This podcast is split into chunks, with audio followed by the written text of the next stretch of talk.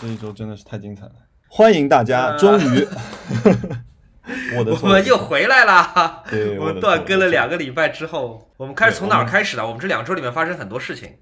对，我觉得我们先先这这次问题不多，我稍微先回答一点，因为我那天稍微征集了一点。好呀，估计都是关于车的问题吧？没有没有没有，我今天没有征集。如果今天征集，可能真的是关于车的问题了。就是第一个啊，就是我们的热心听众文森特动物园问的，他说：“请问鱼的许愿是不是一个洗钱集团的播客？” 没有啊，我就说了好几遍了，鱼的许愿是一个反消费主义播客，告诉大家珍惜设计、珍惜故事，而不是拼命的花钱。我们从来没有鼓励大家说买耳机、买耳机、买耳机，我们没有做过这种事情，也没有告诉大家说买杂志、买杂志、买杂志。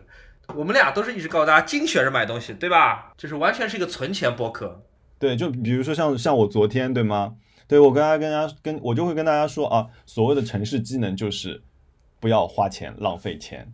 对，留着留着啊。好的，这就是我们节目的主旨。Noki Domo 问，呃，想问我们说，对于文森特在某一集的 Nice Try 里面说来我们这儿是一个普通 hour 有什么回应？啊，他说出这种话，我 他虽然在我们家玩的很开心，是吧？他虽然在我们家玩的很开心，但是被 C B B 跟特特一逼问，他就话锋一转，说是普通啊，对吗？这不行啊，肯定不可以这样啊。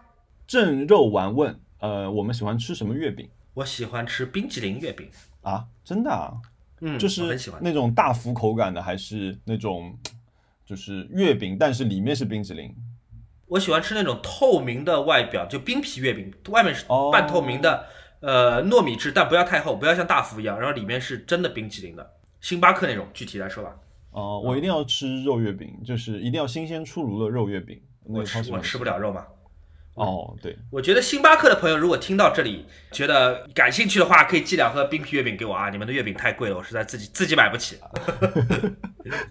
呃，想问一下推荐的花瓶。我们两个人让我们推荐花瓶，我推荐 Nude 哦，我知道那个 N U D Nude，我买了两个，对 N U D 土耳其的品牌，然后我买了他们的其中一款叫做 Mist，Mist 就雾，嗯，就是雾气的雾，它就是树脂的竖纹的毛玻璃，也不叫毛玻璃吧，反正就竖纹的啊，然后有三个尺寸，我买了其中两个，那蛮贵的，一千六一千七一个，但我真觉得很好看。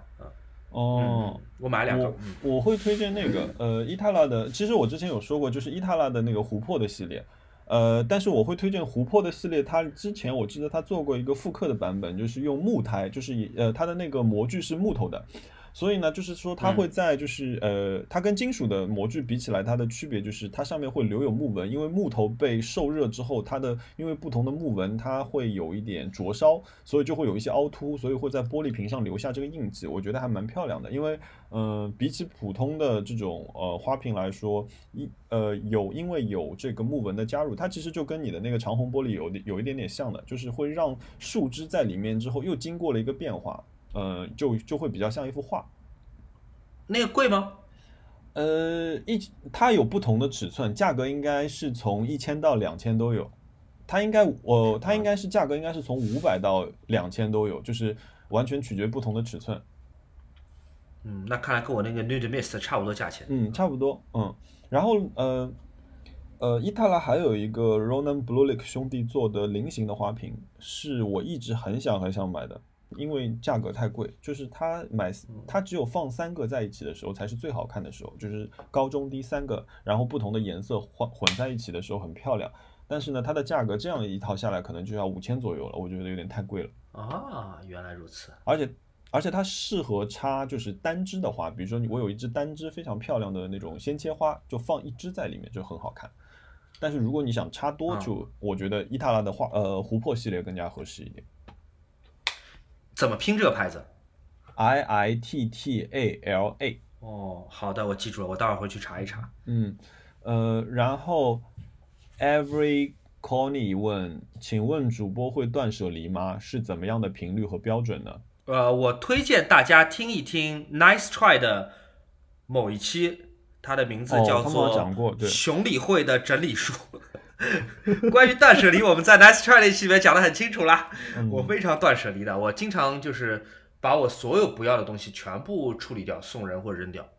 啊、我会花最大的代价来保持我房间的整洁和秩序，秩序对我来说非常重要。嗯，嗯，我也会送，因为我每一个阶段，我觉得我就是可能会喜欢的东西不一样，所以就是我也会送。嗯但是比如说我现在是，呃，把我的玩具啊什么那些东西，就是会会开始送。我可能看到就是谁很喜欢或者有更合适的人，或者他的收藏里面缺了，我可能会送给对方。嗯，呃，好的，你那个 Thomas Cook 的那个航空箱，如果有一天不要送给我啊。那、下一个话题。呃，对，然后标准，我觉得，呃，如果这个东西我很久没看见它了，然后，呃，我也忘记它了，那说明它可能对我下一个阶段或者现阶段的生活来说，它已经没那么重要了，所以我可能就会把它去掉。然后我觉得搬家一直是一个、呃非常好的断舍离的时候，因为那个时候我可能会就是打包整箱的东西我就不要了，包括衣服，包括用的东西。勤奋的风雨者二零一九问，就是说我们前几天去看了那个设计展嘛，Follow the Light 嘛，他觉得说嗯想对问我们有什么工作台灯和卧室、客厅使用的灯具推荐。这个怎么说呢？这个要看你的预算的吧，对吧？呃，还是要看审美的，说实话。嗯预算跟审美找一个平衡点，对吧？对，因为有些灯大家就觉得很好看，很想要。打比方说 Dyson 的那个台灯，很多人觉得很好看。嗯那偏偏在我这边，我觉得我是买不下手的。Dyson 很多产品我很喜欢，嗯但那个台灯和那个落地灯造型不喜喜欢，做工也看不下去，所以我觉得因人而异吧。最主要是买之前看一看实物啊，不要被那个网上的图片对蒙骗了。对对对，网上的是照片，因为很多它整个环境的 setting 是不符合逻辑的，就是比如说有一些卧室真的很干干净净，什么东西都没有，但实际使用上一定不是这个情况的，或者你客厅的一个角落，它配了绿植，配了一些装饰品在那边，那你你是不是能达到这样一个环境，其实都要。看一看的，还有就是，呃，我多说一句，就是工作台灯，我觉得一定是，如果你呃电脑桌上面没有一个呃好的一个主光源的话，那这个一定是呃根根据你的工具来，呃工呃根根据你的需求来。然后我觉得你作为一个好的工作台灯，它的可移动范围需要稍微大一点，因为比如说像我桌子很大，这边画画那边做东西的，我可能需要它的移动范围是大一点的。然后客厅和卧室使用的灯具呢，这个也是两件事情。就比如说我的客厅用的全部都是泛光灯，那要看你在客厅这个灯到底想要用干什么。呃，如果是泛光灯的话，我觉得呃，Floss 跟那个，哎我还买了谁家？我好像买的都是 Floss，Floss 家的那个呃 Archimede 的，对这两家的，我觉得朝朝天打的那些灯其实都不错的。嗯，去看看他们的 logo。我觉得反正我觉得大家在买灯前，就是在花钱之前，还是真的要看一看实物，因为我觉得灯和很多家具不一样，它不像桌子或者椅子，嗯，灯的图片往往是很具有欺骗性的。对，它在拍摄的时候是不是使用看了？对，如果他拍摄的时候使用是暗色的墙壁，而你家不是暗色的墙壁，那有可能打出来的光的情况是完全不一样的。呃，色温你不亲眼看，你也很难判断。然后，如果它灯泡不能够拆卸或更换的话，那就更头疼了。至于像有一些品牌，对吧？我还是要说戴森，呃，虽然名气很大，但是你不看到实物，你是无法想象那个灯的做工可以差到这种地步的。所以大家还是要、呃 看一看实物再决定。那前两天有朋友问我，有一个灯灯的牌子，它是做那种，我觉得它算是灯光的装置艺术品吧，叫 Hello Edition，你知道这个吧？The Colors 哎 of Light，不知道。就是它是什么呢它是一个哎嗯，它是一个非常小呃的一个发光体，但是它前面装了应该是有色玻璃跟棱镜，然后呢，呃，它有根很细的一个支撑落地，然后这个灯打在墙上，它会打出比如说那种夕阳的颜色，一个圈。呃，一个圆形的，然后中间光上面有渐变，它有一点点像那个 James Turrell，但是我觉得它的颜色对于我来说还是过于多了一些。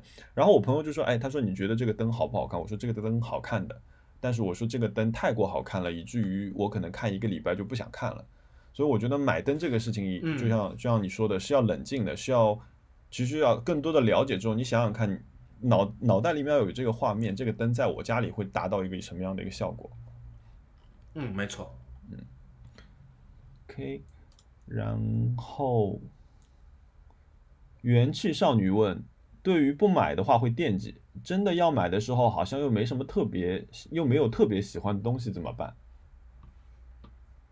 那不就是我吗？我是经常买一些其实根本没什么用，但是你买的时候是喜不买欢又很难受的东西。对，我很喜对吧欢。但是他说好像就就是买的是也有的东西我很喜欢。对，他说是买的时候又没有特别喜欢。我不知道哎，具体要看什么。如果是裙子的话，裙子不嫌多哎，既然会惦记那就买呗。对，但如果是车的话，那就要小心，因为有些车真的很容易爆胎的，啊，就是还是要精挑细选。嗯嗯，这个我们慢慢讲。嗯，排骨剁成泥哦，这个名字好，排骨剁成泥。请问上海有跳蚤市场吗？卖旧书、老物件、假文玩的那种，这个一定要问熊老师。你不知道吗？这么出名，朋友们，文，庙市场，欢迎欢迎欢迎大家。文庙以前真的很好玩，文庙以前好玩，以前特别好玩，以前有很多，哦，就是文庙的入口以前有好几个卖假玩具的摊。他卖的是什么假玩具呢？啊是的就是以前我们买不起高达正版的玩具，但是又想拼高达，我们就去买假高达。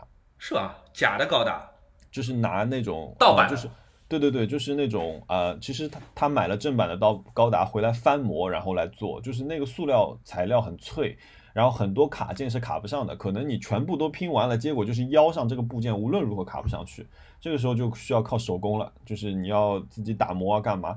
有一阵子，那个我记得以前有呃论坛里面还有，就是说如何把这些假高达做得很好，还有各种高手有那种呃教程的，蛮好玩的。好，我们回到那个呃跳到市场这个话题来啊，因为大家过去不是要买高达了，特别是不是要买假高达，你偏得太远了。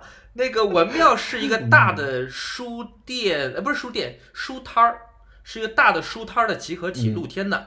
文庙那众所周知嘛，嗯那就是原来是纪念那个呃祭祀孔夫子的，对吧？就是在上海的南市区老城区里边儿，交通呢也不不算不方便，还是挺容易走的。我记得以前买门票进去是三块钱，我不知道现在多少钱，总之没多少钱。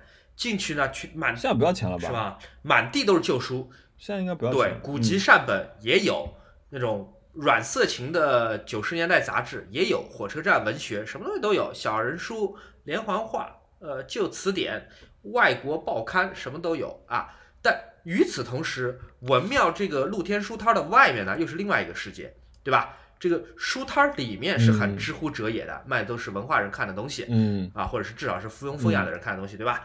外面那就是另外一个地方，外面就是外面一圈，好像他当时卖很多日本和韩国的明星组合的应援物和唱片，走私的，呃，照片嗯那些，对哎对，有大量的那什么晋级小子啊，什么这个宇多田光啊、安室奈美惠啊、滨崎步啊这些应援海报、应援的这个这个小书和贴纸、唱片、八厘米的小 CD，什么都有啊。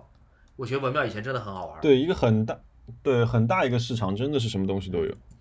至于跳蚤市场，原来上海有个更好玩的地方，叫做方邦中路的华宝楼。哦嗯，是一个室内的古董市场。哦，方棒中路嗯，方邦中路。对对，这条路你要用上海话讲出来，我就记得它了。对嗯它有一个四层楼高的室内市场。它虽然是个室内市场，但里面还是每层楼都是摆摊儿的，就大家把报纸一铺，东西放上面的。哇哦，我在里面买过好多东西，哦我买过一个银的扳指，是清朝的，就内圈是套在大拇指上，外圈是嗯有珐琅彩绘的，也是银的，是可旋转的，就宝格丽那个戒指那种造型，你知道吗？哦，清代的那个两两层的两层的，嗯哇，才四百块钱，很便宜，很便宜，那是真的吗是肯？定是真的，因为这个东西产量当时也不小啊。八旗子弟嘛，哦狩猎是一个非常常见的运动，所以这类东西存世量很大。嗯我买过一把剑剑足，就是古代时候打仗的箭头嘛，就杆子本身是竹子或木头的，已经朽烂了，没有了。嗯，但是它的头子是嗯箭足，是铜的或者铁的。然后这个在古战场经常会一挖挖出来很多。然后我在华宝楼买的时候是反正几块钱一个吧，我买过一大把。嗯，哎，我都不知道其中有一些是不是曾经曾经穿射过人类的身体，想想觉得还蛮恐怖的。我还买过什么？我买过马达加斯加的，呃，那种那种什么化石，菊石的化石。菊石啊，而且已经玉化了，就它已经被玉的给替代了，所以啊、头足特别完整的，没有打磨过的菊石化石，就也就一两百块钱一个。哇我还给我外婆买过什么燕京的首饰什么，年代时候买的、啊？从二零零零到二零一八年还在。我两年前我还跟我男朋友去逛的，但是呢，现在好像已经关掉了啊、很可惜的。我以前去那个董家渡，以前董家渡花鸟市场、哦花鸟市场也有卖一点有有有有有，但董家渡好像贵一点。去过，嗯，董家渡就嗯贵一点。然后它就是里面的铺子，然后有一次就是呃令你哎、你记得令吗？一个我们身边的一个艺术家，然后喜欢做陶、陶陶艺的，然后令说有一次他他在那里撞见了那个写《小时代》的人叫什么？马未都，哦，不对不对不对不对，什么马未都？郭敬明，我怎么想到马未都？呃，服了，服了，服了，服了，服了。是，嗯，呃，清空事务所问啊，就是两位有羡慕的人吗？周围生活里，哦，我羡慕好多人，我真的羡慕好多人，或者说每个人都会有一些嗯让我觉得羡慕的地方吧。对对对对对，比方说啊、不想成为一个人，但是对，对我我会羡慕很多人就拥有我没有的才能，或者我就是达不到的状态。比如说 C B B V 和特特嗯。他们两口子，就那个状态是让我很很羡慕的啊，就是两个人是吧，就很快乐很开心，嗯。每天东西很多东西可以交流，而且他们的关系呢，就你仍然觉得在结婚多年之后，他们像是那种班上的同男女同桌的那种关系，就很多事情可以交流，哎可以分享。然后他们的志趣爱好在大体上是一致的，对吧？比方说日本文嗯化，然后电视剧，然后一些电影，是吧？与此同时呢，各自又有嗯各自的方向，啊，嗯，就就那你跟 Ryan 不是状态也很好吗？哎，我跟 Ryan 确实状态也挺好，但反正我觉得 CBB 跟特特那个状态我也很想要。他们在恋爱这么久之后，就还是保持这么一个新鲜的，哎，真的很好。因为我去年和他们俩去过一次云南，就是藏区嘛，香格里拉，我们一起开车的，啊、要么是 CBBB 开，要么是王老虎开，然后后座一般就要么是特特和 CBB 坐一块儿，要么就是我跟王老虎坐一块儿。就是一路上我们四个聊天非常非常开心的。我那次是第一次见到特特，嗯但我反正我觉得就感觉特别好，一见如故。他就嗯我觉得他们俩他们俩身上这种感觉就是非常默契，同时呢，对于第一次见到的人，比如说徐小沫，对吧？没有任何东西他们需要嗯。去向你证明说我我认识这个人，或者我懂这个东西，我拥有什么东西，我去过哪儿，他们是不需要嗯。证明这些，就是整个状态让我觉得是非常非常舒服的，对，很舒服。就你听他们播客，对吧？他们两个说话也不是一种就是啊、怎么讲，完全互互相复合的一个状态，而是不停的在补充对方不知道的新知识。他们住在同一个屋檐下面，嗯就怎么能够保持这么好的状态？我觉得真的是特别特别好啊、我特别特别羡慕。嗯其他的那不要讲了，比尔盖茨的钱比我多，然后呃，好像林依轮有非常多的世界名表，我也想要，呃，还有什么啊？其反正其他我可以还可以数出很多来。你你呢？？我我上周，呃是呃上周我跟飞猪吃饭嘛，然后就我跟他聊的时候，我我我完全同意你说的，就是我在每个人身上都会看到自己一个羡慕的东西。嗯比如说我上周跟飞猪吃饭的时候，我就觉得说哇，飞猪怎么会有这么大的一个一个活力？哦，是的他，好像永远那个力力量是用不完的，就是他啊滔滔不绝讲，而且他讲的东西是好玩的，这个东西蛮有趣的。他是可以疯狂，他是可以疯狂投身进他的工作里面的，他是可以不睡觉，然后，就是把一个相机画出来，同时我们在德国在拍片，就我亲眼见识他，就我们在做一个很小规模、但是非常大工作量的影片的同时，他还能够把另外一份工作给做掉。我觉得在这种，哦，就是在这种情况下，他表现出一个非常像文森特的一个人格和毅力，太强了，真的太强了。而且飞猪的知识储备也很厉害，呃，他的人脉也非常强。而且他是一个宠辱不惊的人，就是他很很容易就用一种好笑的方法来化解一些不太开心的事情。我觉得这点是也挺了不起的。嗯，我身边我觉得我身边有这样有这样几个人，就是有这样四个人，知识储备量是很可怕的。嗯一个一个是你，哦，谢谢。呃，一个是对，一个是我觉得飞猪是，就是你跟他讲什么他都知道，嗯，都能聊。然后还有一个呃，因为老金其实我认识他很晚，就是跟他跟他面基是很晚了。呃，我觉得有老金有很多很多知道的老金太厉害，就是老金真的就是太厉害。你根本不知道，对你根本不知道他在哪一块地方就是是有生根的，嗯是的你感觉他在所有地方都生根了。嗯，是的，对吗？还有一个就是我有一个呃做家具的朋友，嗯呃，我我就不说他名字了，他姓陆。然后那个就是我跟他聊家具的事情的时候，哇，太清晰了，就跟字典一样。是吧就他一直有在跟我说他他有想做一个跟家具有关的项目，我觉得很有趣的。我说我最近忙完了之后去跟他聊一聊，就是。呃，这把椅子什么年代？就跟就跟字典一样的，因为他看的太多太多了，而且他可以就是日复一日的就看这些东西，所以我觉得这这这方面的知识储备，就是我一有不懂的我就跑去问他。嗯，羡慕。然后呃，哦，有一个呃胡萝卜咖喱牛肉饭问说两个问题啊，第一个问我，他说我有没有学过播音，我是学美术的，我声音听起来有磁性，谢谢。你可算了呃，然。后第二个是啊，嗯，对，我要臭美一下。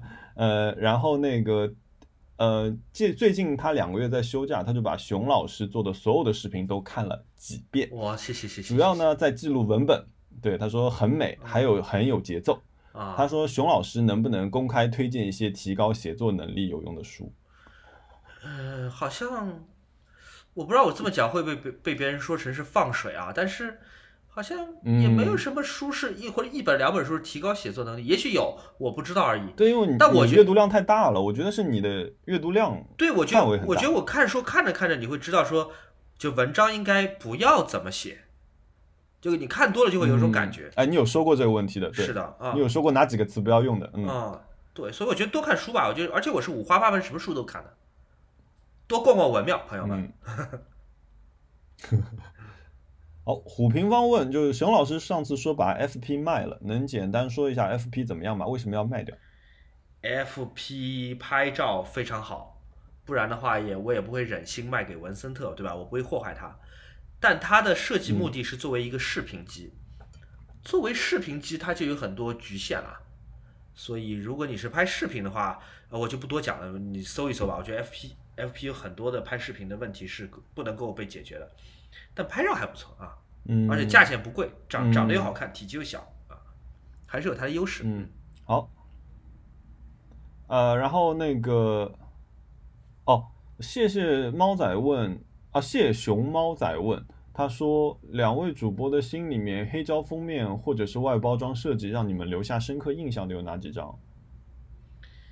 我讲几张大家都呃听说过的乐队的唱片吧，我就不讲冷门了。嗯嗯平克·弗洛伊德的《月之暗面》，我们大家都知道啊，嗯它的封面是一个三角的棱镜，光线穿过之后变成了一道七色的彩虹。但是嗯。它的唱片打开来之后，它是有别有洞天的。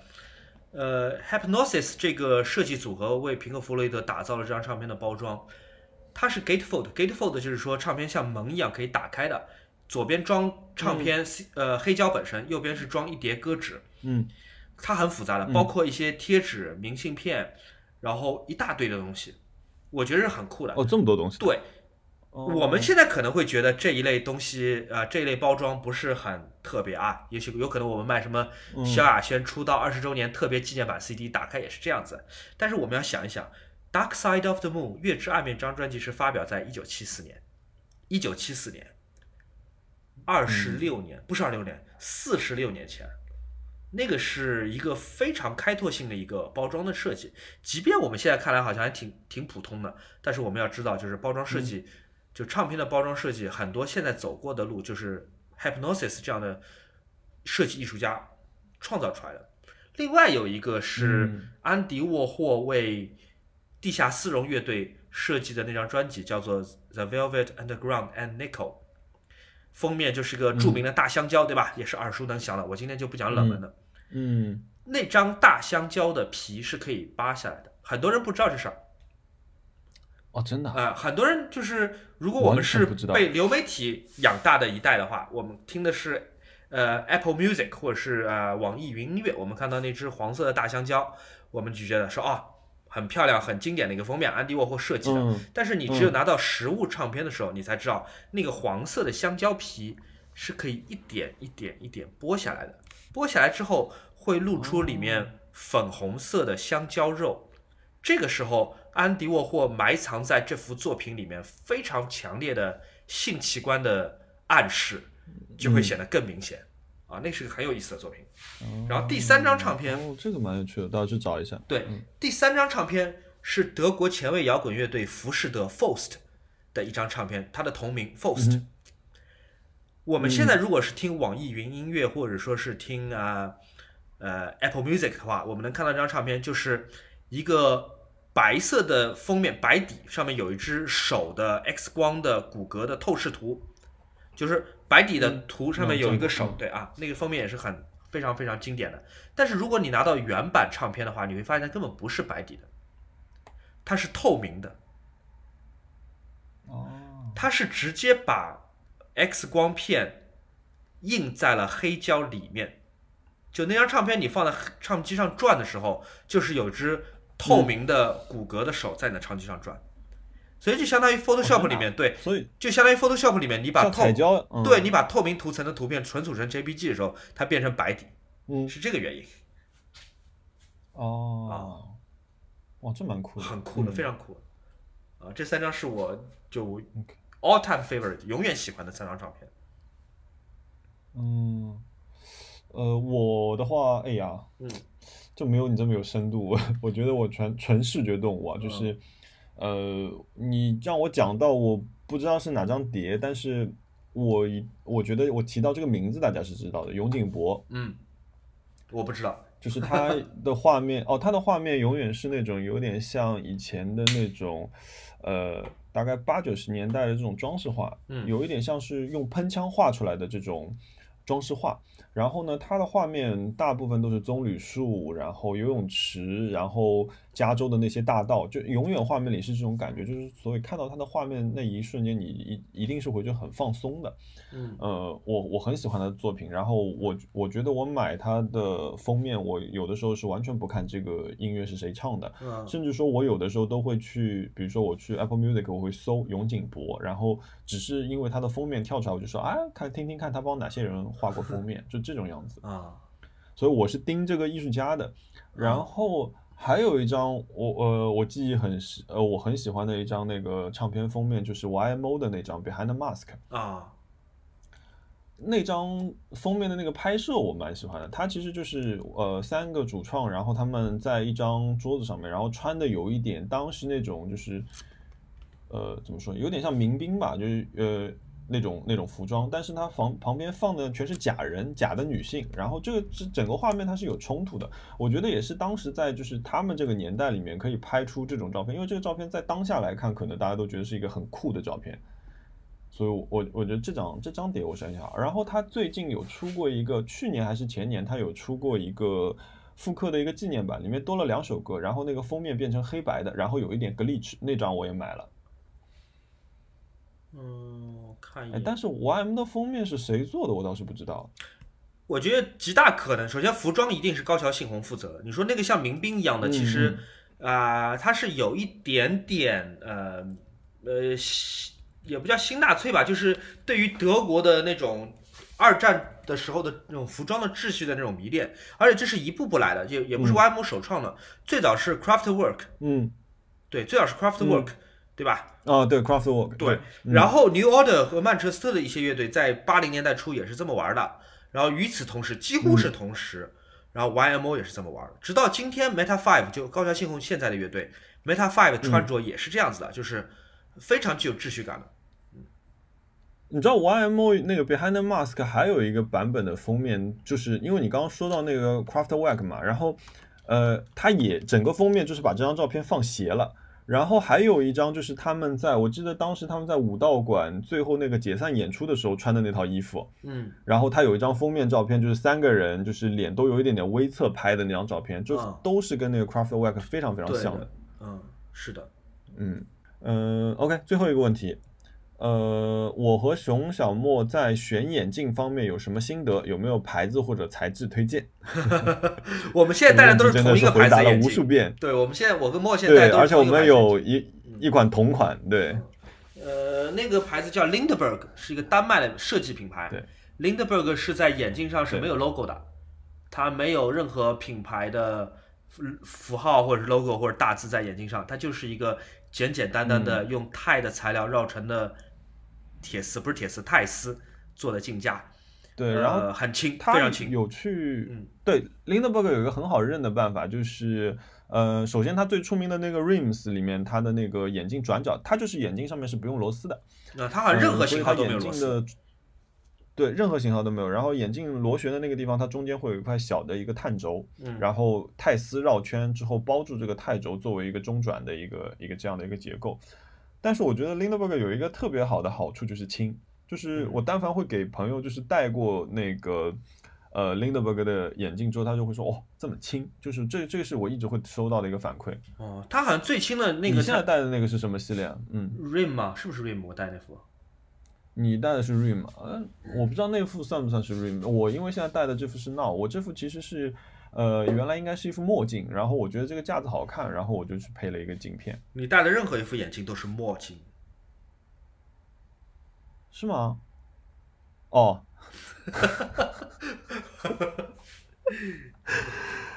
嗯，好，继续，继续，继续。好啊，好凉快。嗯，哎，你有什么材质推荐吗？我不是，我是不推荐他们那些就是稀有材质啦。我是喜欢钛，我觉得板材对我就喜欢钛，钛蛮好板材就算钛嗯，板材就是塑胶，对吧？就最普通的塑，胶。因为你知道，就是，对对，因为你知道他们这个就是钛角呃眼镜架，它还有一个特别好的好处，嗯，你知道是什么吗？是什么？就是你拿来调酒，它也不会锈掉。哎，那不就是我这么干的吗？我家有两个调酒的那个搅拌棍，就是从 Lindbergh 的工厂偷出来他们的眼镜的镜腿，很好用，真的很好用。嗯，下次大家如果买了 Lindbergh 眼镜，可以把镜腿拆下来用来调酒，哇，一绝！这个这个调酒包蛮贵的。嗯，好，呃，那 OK，让我们进入下一个环节吧。我们下一个环节是什么啊？好久没录了，我我都忘了。我 我们下一个环节应该是冤枉钱，啊本周冤枉枉钱因为我是本两周冤枉钱你。冤枉钱，你可要说太多了吧？我还好，我稍微整理了一下，看看，其实我的冤枉钱还好。我倒要看看第一个说什么。我觉得，我觉得，我觉得你先说吧。我先说啊，OK。但是我本周想差，哎，你先说吧，你先说，哎，啊，接下来是个比较长的一个故事啊。呃，我前两周去爬了峨眉山，啊，是的，呃，我又去了四川了。我们上一次嗯节目是在泸州录的，对吧？嗯四川泸州录的。我回到上海一，直在四川。对，回到上海，然后去了北京，回到又回到上海，然后我就去了四川。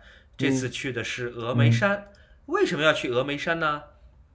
是因为我爸爸谈了一个女朋友在峨眉山，然后、哦，我爸爸在峨眉山已经住了好久了，他应该接下来还要住更久。然后那个阿姨是峨眉山人嘛，四川人嘛，然后嗯反正人挺好的，我之前在上海好像见过一两面。那么哦，你爸是那天有一天突然跟你说的是吗？呃，这这么讲吧，我爸和我之嗯间倾向于用一种非常微妙的、非常不开诚布公的方法进行大部分家庭话题的讨论。就换句话说是没有讨论，我们就是指望对方嗯能够、呃心知肚明，能够怎么讲，就是能够暗暗体会。但是我们不放到公开的台面上来讲，我爸从来没有直截了当的跟我说说儿子，我现在谈了一个恋爱。他只是说哦哦，我要去阿姨家，我要去峨眉山，阿姨在峨眉山。但是在此之前，他从来没有解释过 谁是阿姨，就是我跟阿姨是什么关系，就是嗯，阿姨现在是呃，比方说是离婚了吗？还是离婚多久了？还是说有没有孩子？这些都是不知道的。就是我跟我爸话就只讲到这一步。所以，如果你只是听哦，听我爸说的话，观众朋友们，你们现在听到的话跟我听到我爸说的话是差不多多的。那么，啊，真的啊，对，是的。所以，当我爸去了峨眉山之后，我知道有一些问题，他肯定也会在心里面在盘绕，甚至有可能会跟那位阿姨去讨论，但是他绝对不会跟我讨论的，就是我的儿子支不支持我在谈一段恋爱，我的我的儿子支不支持说我在恋爱的过程当中，呃，去别的城市住一段时间，或者我的儿子支不支持我谈一段异地恋，我猜啊，这些都是我猜的，但嗯，即便我再怎么猜，我爸也不会跟我讨论这些话题的。我当然我也不会把这个话题拿出来跟我爸讨论。所以我觉得比较好的方法就是，我爸在峨眉山，呃，他和那个阿姨在峨眉山玩的时候，我去一趟峨眉山，美其名曰是说我专门飞过来找你吃两顿饭，见见你们。啊，但事实上就是表示一种支持，就是说，哎呀，你们的事情，我熊小莫都知道，对我熊小莫啊都支持，不会给你，们你们这个包办婚姻。还对蛮微妙的。对，非常微妙的一个表达的方式，对吧？我过去什么也不说，我只是说过去跟你们吃个饭，爬个山。那么我过去了，嗯哎，特别好。嗯那个阿姨的她的姐姐和姐夫也都是教师嘛，退休教师。我爸也是退休教师。嗯呃，反正我们几个人在一块儿吃了一顿第一顿饭，呃很好吃。峨眉山东西真的很好吃，而且我席间还即兴表演了我刚学会的一些四川话，获得了满堂的喝彩。哦，然后第二天我们就是要去爬峨眉山了。师，熊熊老师是和四个甄老师一起逛了峨眉山。没没没，第二天是这样子，第二天呢，阿姨要上班，阿姨的姐姐跟姐夫都要上班，变成了我父子爬山。日。嗯。这件事情我前一天是不知道的，哇，只有我跟我爸去爬山，我们两我们两个外地人去爬山。对，是的，嗯。呃，而且我去峨眉山之前，我完全没有做准备。我本来以为峨眉山，我真的是小看了峨眉山。如果现在有在听我们节目的来自于四川地区，特别是峨眉山地区的听众朋友们，我要给大家说一声 sorry，因为我真的没想到峨眉山有这么高。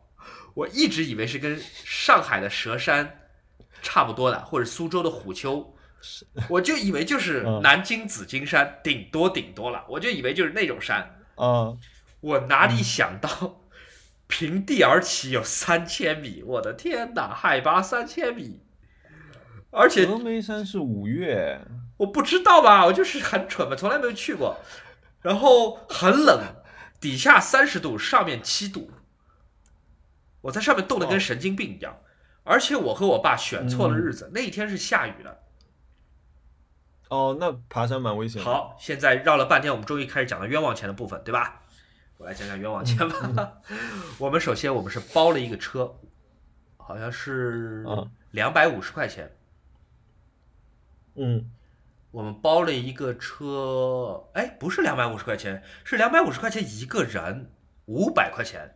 我们五百块钱包了一个车，车啊去干什么了？就是沿着山上去，这蛮贵的。对，嗯，送到景区门口，然后我们再进到景区，景区要一个人再买一百多块钱的票。我爸是满了六十岁，所以他是嗯免票啊、反正嗯然后坐了大巴，先就我们雇的车送到景区门口，景区的大巴送我们到那个缆车的门口，缆车再一路上去，嗯然后这当中每一趟都是要花钱的。到了缆车的顶部，嗯就是到了峨眉山，大家说就是不得不来的，一定要拜拜的一个地方，叫做金顶。你有听说过吗？峨眉金顶，嗯，哇，嗯那个地方真的是恶俗到一定地步了。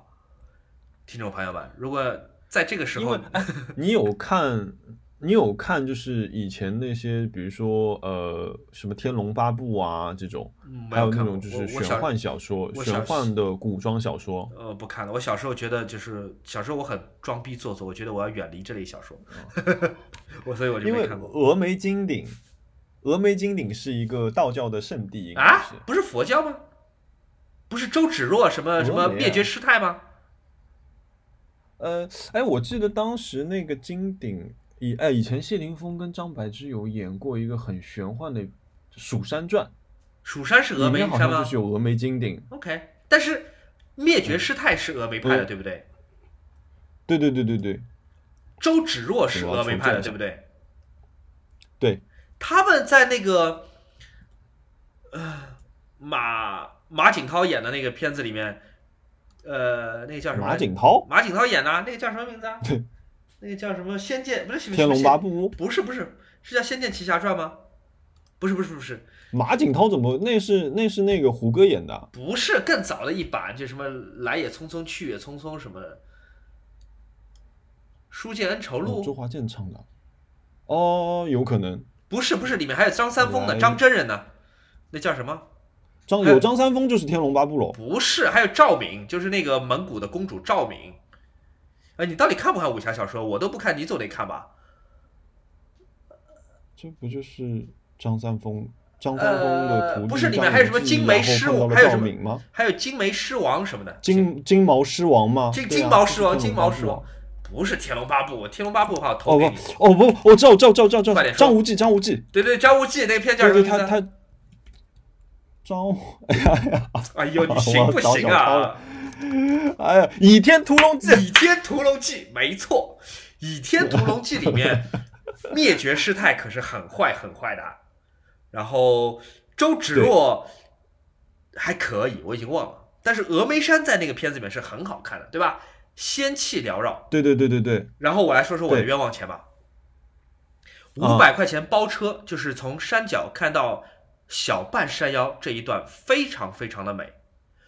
就是嗯盘山公路上去，两边都是竹林或者树林，然后小溪、瀑布、烟云，很美，仙境一样。哦，那很美，嗯，对，然后到了半山腰，就是游客入口处，这个地方就不对了，停满大巴，然后有各种载客的餐厅和诸如此类的那种什么景点，然后再上去就更可怕了。嗯到了金顶，就是整个峨眉山的这个文化中心点。那个时候我已经喘不过气来，因为我有点高原反应。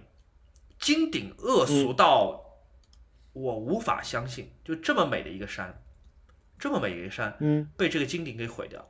那金顶是一个塑料感非常非常强的金色的建筑，不仅是那个金顶是，现在在看图，不仅是金顶是很恶俗的，金顶边上放的一些什么，它装饰的什么石狮子啊，那不是石狮子，那是个金色的狮子。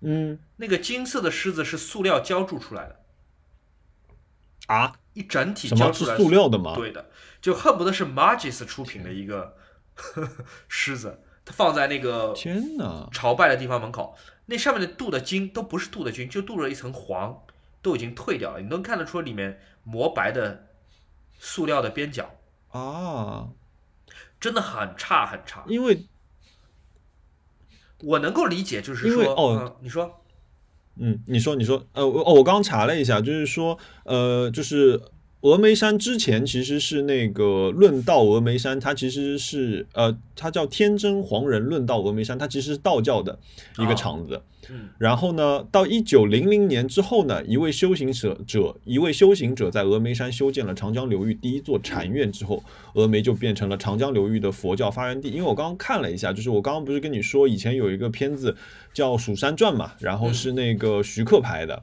嗯然后那个里面有那个张柏芝、郑伊健、古天乐、章子怡，哎，竟然还有章子怡。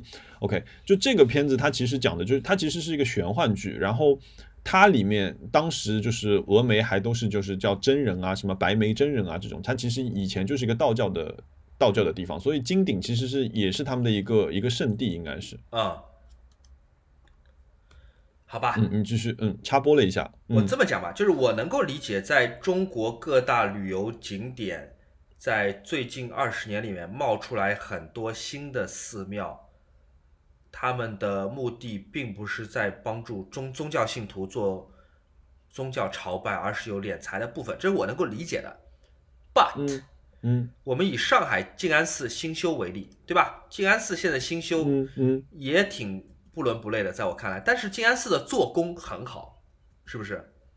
静安寺哦是一个做工很好的庙，对得起那个做工，对对，这个就有点像那种 老家具，就是审美上我绝对不能认同，但做工我能够承认的。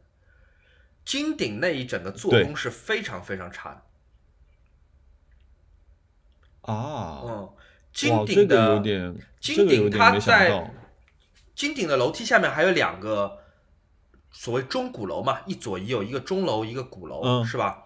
这种仿古嗯建筑，我先不论你怎么做，你应该对吧？就还是你外面看起来应该还是一个榫卯结构的木质的结构，然后钟嗯和鼓分别吊在当中，然后你要做一个藻井，你要做一个这个呃船尖的一个顶，对吧？按照中国古建筑这个方法做一个，哪怕做的差一点，但是你还得这么来，你得用木头，最起码得用木头。嗯对呀上上面得画松、鹤、龙、龟、寿、仙什么之类的东西，对吧？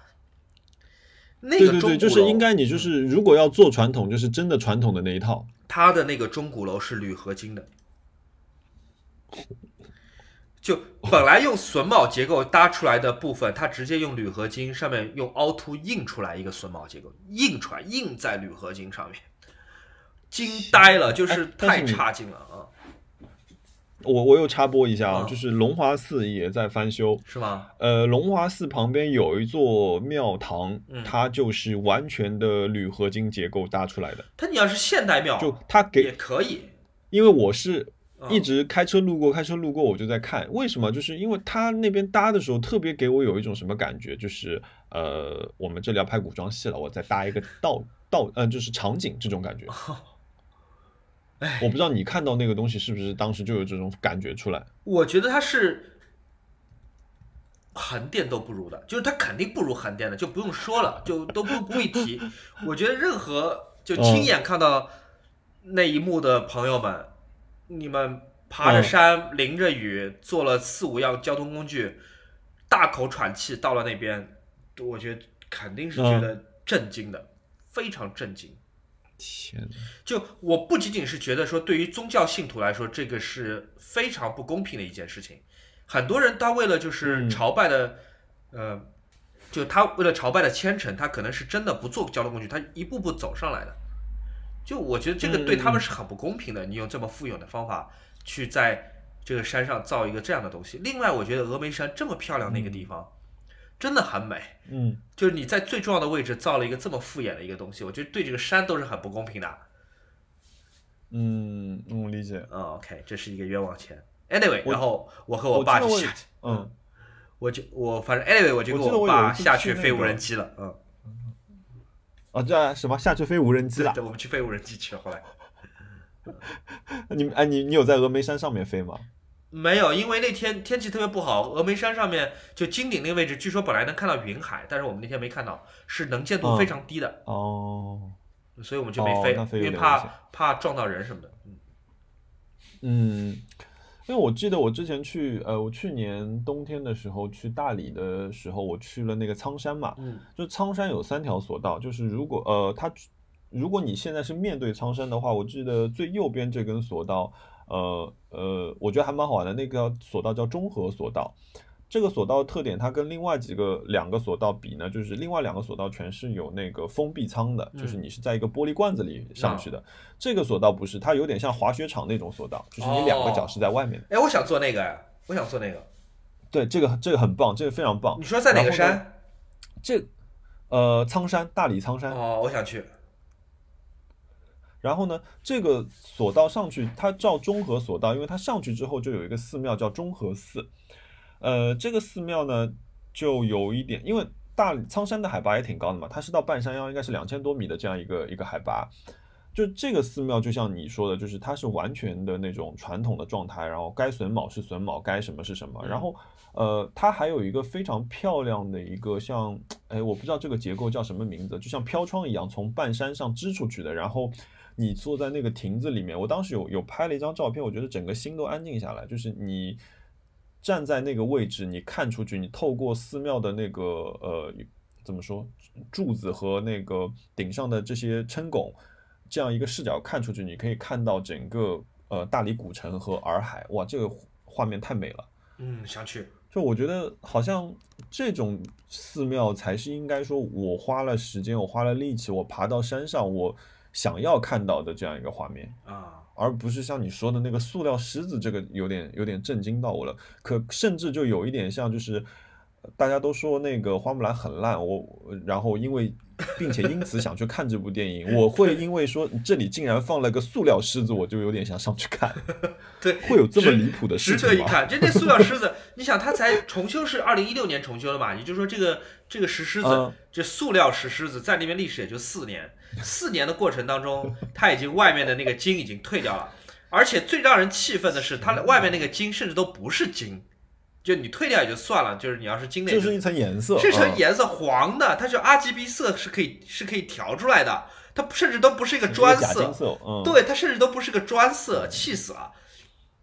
那个，而且那个狮子，我当时看，那狮子的爪子，它嗯你说那个狮子爪，对吧？你如果一次浇筑成型，那你模具弄弄好是吧？嗯，它是那模具非常非常复眼的，有那接缝的，那个狮子的爪子就是完全方块状的，就 Minecraft 的那个是，那是 Minecraft 风格的一个石狮子，惊呆了！我觉得真的是，我跟我爸两个人就看了直直摇头，大眼瞪小眼。我觉得，头上一个问号，对，就我我爸是小眼，我大眼，就是我们俩就是嗯昏过去。嗯，哎呀嗯我我希望我我觉得就是我们这些景点啊，如果有工作人员在听啊，我们还是觉得说，哪怕以旧以其实以旧修旧是一个很好的事情。我记得当时我在看那个凡尔赛宫，嗯呃，他们去修那些里面所有贴金箔的那个部分，嗯哇，这个太厉害了！它就是呃涂胶水，然后用那个镊子放上金箔，然后再用羽毛去刷，然后它全部就做完这套之后，它还会让它适当的再去旧一点点。啊，就我觉得这个感觉是很好的，就我们不要说一说到金，我就哇全是就是像那种以前那种港片，就是什么呃什么哎那种以前过年时候一定会放的那种港片，就全金光灿烂，就财神出来的时候那个元啊元宝就是不灵不灵不灵的那种感觉，我觉得这个嗯对应该进步了。你知道峨眉山景区是全国最赚钱的景区之一吗？它其实收入非常非常高的。你想，我和我爸在淡季这么玩一次，我们包车花了五嗯百、剩下的就五六百，都是给景区但这，听上去真的蛮夸张花了，一千多。嗯而且我觉得，就是我和我爸有二十多年没有出去旅行了，呃，这是好不容易，嗯就是二十多年来我跟我爸第一次旅行，我觉得嗯没有让我们玩的很开心，或者看到预期当中想要看到的东西。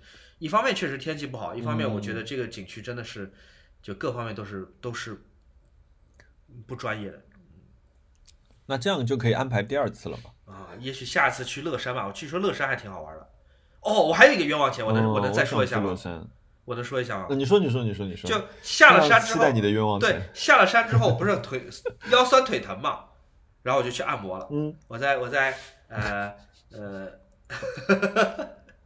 我在峨眉山找了一个按摩。哦，大众点评上找了一个全五星的，就别的按摩只要八十块钱。盒，子来，哦是是猴子来给你按摩。不？是那那倒好了，呃，别的按摩只要八十块钱，但这家全五星的不是全五星吧，就四点几星吧，是一百六，我就去了。哇哦，嗯。然后给我按的是一个山西的大哥，嗯，那个山西的大哥手特别的重，嗯 就完全是殴打我。呃，我我跟他说轻点儿行不行？他说不行，说你你来的时候你就知道这是经络按摩，经络按摩就是重的，你轻点有什么意思呢？但问题是我不知道什么他会这样讲的啊，对，但问题是我不知道啊我我不知道什么是经络按摩，我只听说过泰式按摩，我不知道什么经络按摩。但我总总觉得虽然不懂，但是他可能讲的有点道理，我就忍一忍吧。那我就忍一忍。那嗯。可能要忍的还不止这个，因为这大哥在按摩的过程中一直在跟我讲他嗯。被他前妻给耍了的故事，被他四川的前妻给耍了的故事。那 就一直在说，哎呀，四川女的怎么怎么不好，对吧？那众所周知，我熊小莫对四川人是很有好感的。他讲到这里四川女生，多可爱啊，对我对他讲到这里就我有点听不下去，就是，但是问题考虑到当时我是全裸，而且他手又特别重，我就是那种 敢怒不敢言不，要惹他，我就敢怒不敢不要惹言。他就是打我打的，就整个房间你都听得到那个声音，而且他我不知道为什么，就是他他他是让我全裸的，对我就不知道那你有有。想跟他聊一点让他开心的事情啊？我想要聊，我就告诉他，就说人生要 move on。你有没有想过，就是说你前妻跟你离婚也是放爱一条生路？当然，但我讲的会慢一点了，我讲的会带一些那种委婉的这种口气啊，不会像讲那么直接。我就说但是你但为爱去勾起他这段回忆，他没有，是他先要聊，他他先要跟我讲，因为为什么我跟他说我爸在这边谈了一个女朋友，嗯所以我才来。他就跟我说：“哎呀，哦峨眉山的女人坏呀，你可千你让你爸千万不要谈。”我就觉得就对，很很没有道理嘛。就被按的重对我我是客人嘛，你不能跟我讲我爸谈的女朋友不对嘛，好歹怎么讲，对吧？我爸交的这个女朋友是我的长辈嘛，嗯你不能这么讲。但是考虑当时我是全裸，而且他手就是离我最脆弱的部位非常的近，我就 忍住了，就没有讲。哎呦，这大哥按到一半还居然出去抽烟。啊，我第一次听说就是按经络连裤子都要脱掉的。我也不知道，但他肯定是直男，对不对？他被四川的女孩骗了，据他所说啊，被四川女孩骗，那他肯定是直男嘛。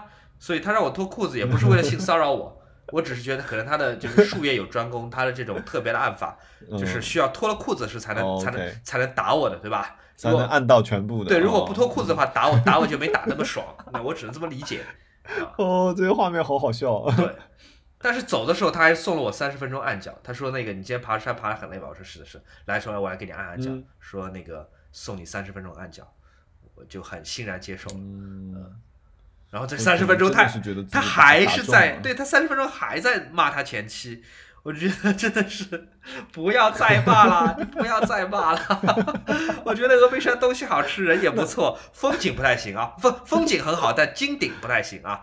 除此之外，金顶不太行。对，哎呀，我我当时应该跟他聊金顶，跟他一起骂金顶，可能这按摩就会对啊过一点。哎，不，没有，你就你就是不要跟他一起去骂，因为一骂手就重了。我没有跟他骂，我就一直在跟他说 move on，move on。我说你就。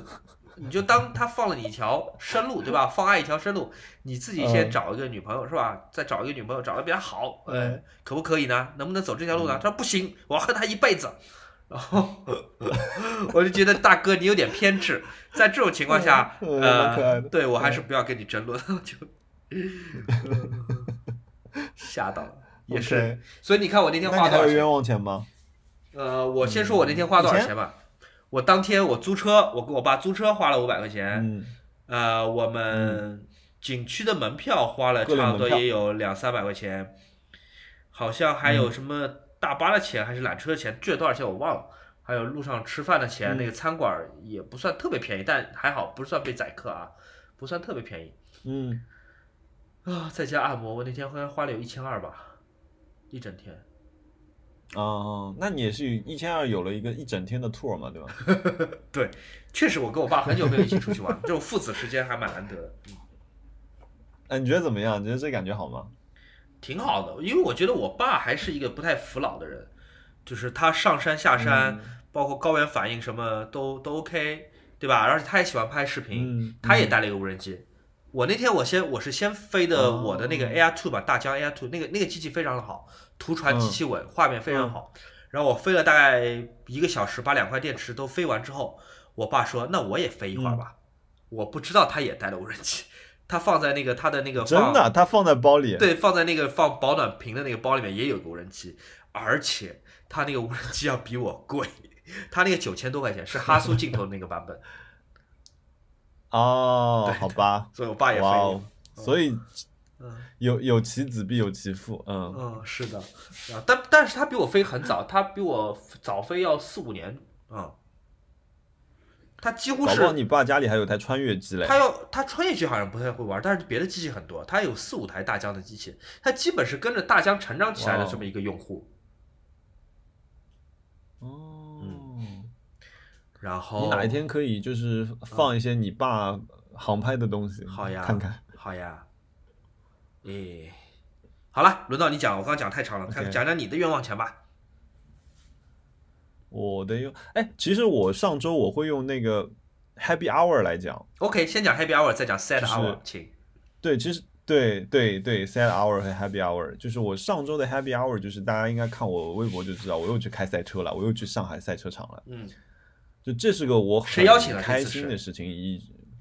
这次还是 mini 嘛，因为呃之前因为有很多合作嘛，然后他们也都知道我喜欢开车，然后所以这次就是又又破例让一辆就是别摸我车主又去摸了一把 mini 啊，mini 原来这个车是可以当赛车开的吗？呃，它有 JCW 这条线，呃 JCW 这条线应该就是呃 mini 所有车型里面的一个性能的顶配版，你可以把它就是看成是 BMW 的 M M 系，整个事情是这样子的，就是。我的朋友，我朋友他们因为办整个那个 Cooper 杯这个活动嘛，然后他就跟我说，他说，哎，我九月份我们要来上赛道，然后这件事情他是在八月就告诉我的。我跟你讲，我从八月就开始，我就在日历上设置了一个时间上赛道日，就是 我就激动到这个程度，我就一直在盼这一天。然后中，然后他们中间还延了一次，然后那个后来终于一切落定，然后去赛车场。前一天晚上我又没睡着，嗯，就有一点像小的时候要去那种春游春游的那种兴奋，就是对对对，我特别开心。然后我我那个，而且就跟小的时候一模一样，我就把那天早上啊，我要因为我要开到呃上海赛车场，可能要一个多小时嘛，一个半小时。然后我就把我路上要吃的东西，我今天开赛车要戴的手套，我今天穿哪套衣服，我戴哪一副墨镜，我就全部放好了。嗯，然后那天就屁颠屁颠跑去玩了。羡慕。然后呢，我到那边其实对我非常非常激动，因为对方还呃他们的一个联络的一个一个员工还一直在问我，他说哎，他他说你到了没有？他说你到了之后要跟跟我联系之类的。我说哦，好好好，我说我马上就到。然后就在我从那个呃沪嘉高速下来去那个宝什么宝成公路的时候。我车的警报灯又响了，你知道吗？就啊瞬间从 happy hour happy hour 转到了一个 sad moment，然后上面显示那句话我再熟悉不过了：嗯，你的轮胎胎压有问题，请立即靠边。我的天哪！然后刚好我是开到了一个一个三角区，就是你知道，就是高速公路岔道的地方，它一定会有一个三角的一个斑马线的一个区域，啊这个就是你车子一旦出问题呢，临时可以在这边停靠一下的。嗯，然后呢，我就把车子都都都都都慢慢挪过去，挪过去之后，我第一次把我车子后备箱里的那个三角标识拿出来，是吧？按照标准放在了就是我能放到的最远的一个位置，啊、然后我就开始看了，哎，我看了半天，轮胎没什么问题啊，到底是怎么了？好像没什么问题，没有撒气啊。然后我就怀着那种怎么说侥幸的心理吧，然后我就把车子熄火，就万能的重启大法嘛，我又重启了一下，哎，它不叫了。然后我就开始开，但我心里还是有点担心的，因为这两条轮胎已经补过补过两次了，所以呢，我就慢慢慢慢开，我大概以差不多四四十到六十公里的速度，被人不断的在后面闪灯，然后我打着双跳灯，我这样开开到了那个赛道，因为我想说他们那天办活动嘛，赛道呃当场会不会比如说有一些维修啊，技师的团队看看能不能帮我解决一下这个问题，然后到到了他们说呃只有打气。所以我想说，但不那不是已经破了吗？为什么还能打气？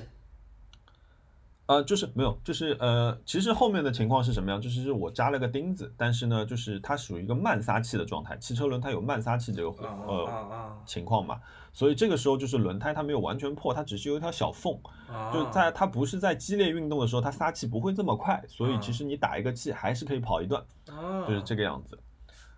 但是呢，我当时已经被那个，其实还是被兴奋冲昏了头脑嘛。我就属于那种，哎，明天的事情明天再说这种状态。我就说，哎，反正到了，我就把车子先一停，我就把跑去，直接就上了赛道了，就是。嗯然后把所有的这种烦恼在那一瞬间抛在脑后。然后我朋友注册的时候帮我注备注了一下，他说，哦，这个人是今天的这个什么什么 VIP。他说，然后就是我可以直接上赛道，就是跟着教练跑跑几圈这种，你知道吗？开你自己的车，然后我去的时候不是开我自己不开 mini 的车，就是我去开了那辆 JCW，、然后呃全黑的，很漂亮那辆车子，我非常喜欢。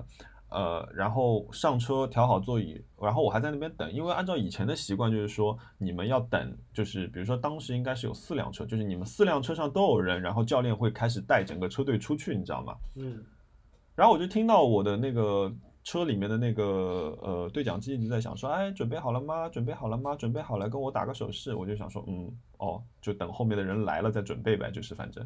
然后后来教练跑过来敲我们了，他说我们可以走了吗？为什么就那场只有我一个人，嗯，是吧？就是因为对，因为我朋友帮我写了个 VIP，所以哦他们就让我一个人就跟那个教练跑。嗯然后我朋友还特地跟那个教练打了个招呼说，对他不要客气。因为我上次在柯桥的时候，我就全程咬在那个教练的屁股后面跑，跑的屁颠屁颠的。然后这次又是同一个教练，你知道吗？然后呃，所以这个教练在暖场圈的时候就开始带带我飞奔了。就是还好我那天开就是 mini 作为一辆前驱车，我觉得你在外面是可以豁得出去的，特别赛道上你豁得出去的，是因为它是一辆前驱车，它不像那个 BMW 的车呢，它是后驱，后驱容易推头，也就是说方向盘稍微打多一点，油门踩重一点，你的车子很容易会掉头或者打滑。就前驱车在打滑这件事情上面，我觉得还是蛮友好的，而且因为 mini 的就是 JCW 的底盘调教更像卡丁车，所以叭叭叭就开，就就那个跑完很爽，就是我大概这样跟着教练跑了两圈，然后跑完的时候下来的时候，我又跑去屁颠屁颠跑到教练那边去，教练说，嗯，你开的不错，咬我咬的挺紧的，但你要知道我开的是顶配，教练只是开了一辆普通的 Cooper S。所以那天开车还是开得挺爽，对，吧然后没有意外。那天开车开得非常开心，就是然后就是我后来就是下午又去蹭了一圈，就是就是嗯脸皮特别厚，就是我在这件事情上面完全是没有底线的，就是只要能让我上赛道，我干什哎么都，可以。下次你有这种事儿，嗯让我一起去吧，我坐你副驾，我能拍点什么视频。哎，可以可以可以，没问题。下次他们有活动，我跟他们说，然后我们俩一起去。然后我觉得下次如果他们去那个绍兴的柯桥那条赛道，嗯如果他们要去办活动的话，我一定要拖你去，因为那条赛道我觉得是呃最适合 mini 这种尺寸的，就是小型钢炮的车子来跑的一条赛道。它特别特别像日本的铃路，然后起伏特别多，盲弯特别多。嗯，整个赛道，呃，整个赛道我记得它有二十二个弯，然后起伏差不多有个十几米的样子，很刺激那条赛道。你可你你在里面完全可以体验到这辆车子的好玩。Mini 算是我知道的牌子里面，汽车牌子讲汽车文化跟就是生活 lifestyle 这些结合的，我觉得大概也就这样一个牌子能做到这样一个事情，真的去跟生活方式或者某一个时期的一个文化扯上关系。我觉得另外一个能够做到这样的那个车子其实是甲壳虫，但是就很可惜大众把这条线给停掉了。对，而且大家其实在国内都不太喜欢小车子。我觉得小车子曾经有过它好的时候，但是现在像甲壳虫啊，包括奔驰嗯 Smart，、还有那个 Mini，现在都不太受欢迎。Mini 现在车其实也越做越大嘛，不然嗯市场也容不下它。对挺可惜的。本来很环保的一个，而且很酷的一个车，很个人主义嘛，对吧？对他不得不嗯出 Countryman 啊、Clubman 啊，就是去去明显这样一辆紧凑、精致、有趣的车子，去要讲到空间这件事情。对，没错。嗯嗯，所以如果是你跟我说，因为我其实我一直一直很想要的一辆车子就是 Mini Cooper S 的呃敞篷版，这是我非常非常想要的一辆车子，但是还好它现在至今没有在国内投放。啊，放到你的许愿里边去吧。等有一天买了，我们就开上啊，公路这个许愿有。点大。对对，开上公路，我们可以一这个边一边开一边那个录播客啊。哇，那简直，我跟你讲，很爽这个简直骚爆了！就是你把敞篷打开，哇对，太棒了！就是我这个周末去杭州 hiking 了嘛，嗯就我喜欢时不时就是跑到杭州去爬爬爬山啊，干嘛？然后我以前固定爬的一条山，呃，一条线路，就是就是从那个五云山，就是九溪十八涧那边有一个地方叫五云山，从这个地方呢上山，这个地方就是可以一直走，一直走，走到那个灵隐寺的，但是嗯当中也是有满觉陇啊、龙井啊这些地方你可以下来的，完全你什么时候下来是取决于你当时累不累，你的体力。我觉得这一路还蛮美的，就是呃每走一段它的风景会有一点变化，所以嗯，如果你比较喜欢散散步走路的话，我会比较推荐这条路线。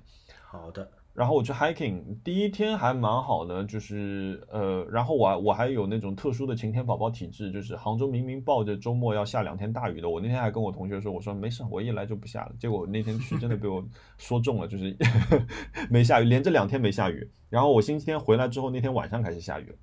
嗯然后呢，呃，我这里想讲的呢，其实是我去的第二条线路，就是我星期天早上去去的一个线路。然后我星期天早上去了一个地方叫龙屋，这个地方在哪里呢？这个地方在呃梅林南路的西边，它与那边有一个地方叫紫芝隧道。然后这一条路线它其实几乎就是沿着紫芝隧道呃走的。你有两个选择，正反都可以走。呃，正走的话就是你从那个宋城的地方上山，叫枝江那个地方上山，嗯然后走到龙屋下来。或者我，但我是反向，我是打车先到了龙屋，然后再往南这样走，走到大路上，因为我觉得这样最后我回市区比较方便嘛。嗯呃，我就这样这条路线，这条路线是什么？这条路线后来我走着走，发现上面有很多标记，后来我才知道，原来这个是应该某一个越野跑的一个比赛场地，它里面还分了就是你在石板路和 off road 的两条线。嗯，我这次没有走那个 off road 的，我走的还是全石板路。呃，但整体来说，我觉得这边的风景比较野一点。然后就我不是拍了那个视频，就全是一棵树上全是马路，你有看那个吗？我哦看到了，啊，就就在里面没有那么多虫啦，但是它的那个风景会，我觉得会更加原始一点。OK，呃，那哎，你平你你你喜欢爬山吗？我挺喜欢爬山的，只要不是三千米的山。嗯，呃呃那那这个我觉得就是，比如说你你周末去一下，我觉得还挺好的。好呀，当然，你装备可能要要要好一点，因为那边铺的都是青石板路，上面一有青苔呢，就是走路会会比较危险一点，滑。嗯我那天就是穿上了我的城市机能系列，在里面滑的，就是简直是在溜冰场一样，就是摔得屁滚尿流。你下次那个要爬山的话，叫我一块儿去吧，我也爬爬看。可以啊，可以啊。就我我很喜欢，就比如说那个星期六的早上，比如说六七点钟我就起床，然后我就开车去开到虹桥机场，呃把车停在那个 P 九 P 十这个位置，然后去虹桥火车站坐火车去杭州玩。有的时候是可能晚上回来，或者有时候是住一晚上，隔天回来。住一晚上，隔天回来，我可能就会爬两次，跑两次不同的山。就我觉得这个整个体验还蛮有趣的。你前几天是一个人去爬的吗？没有没有，我跟我大学同学，因为啊我大学在杭州嘛，所以我还有同学在那边嘛。啊嗯，然后然后我跟我同学经常一起一直一起去爬，所以我那天又是我们俩约着去，然后顺便就嗯聊聊天嘛。嗯嗯嗯，对，然后哎，我刚讲到哪？哦，对，然后这是我的一个 happy hour 嘛，然后整条线路基本上你是在山脊上面走的，就是高高低低、高高低低的，呃，但是呃这条线路我记得总长差不多是五公里到六公里的样子，中间是只有一个地方可以下来的，所以就是相对来说对体力稍微有一点要求的。好的，而且去这个去这个山里的话，你需要备足防蚊的东西，因为就是在你肉全是眼可见范围里面，就是你全是蚊子，就是你简直就是进去送血的这样一个状态。所以我那天我那天很尴尬的一个状态就是，我脚上的鞋子不能让我走快，但是如果我走得慢，我会被蚊子吸死。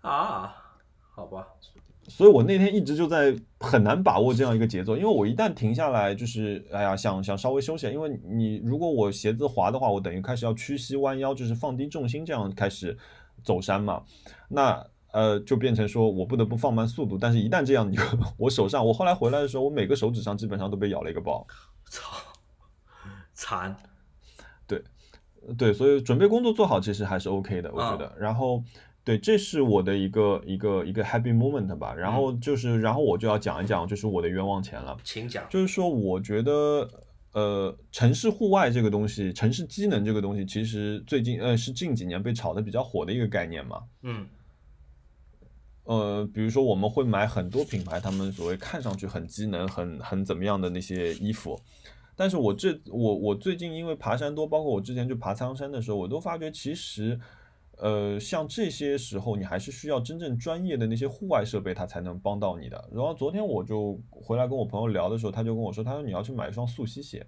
嗯，我说那是什么东西啊？然后我就查了一下，它就是那种呃能穿到水里的鞋内外有两层，对对对对，它里层是防水的，然后又有保暖性，然后它的抓地力是很强的，它是专门为了野地去设计的这样的抓地力。嗯他说你要去买这样的鞋，就我以前就觉得说哦，你穿个城市机能嘛，毕竟有机能两个字，我就去了。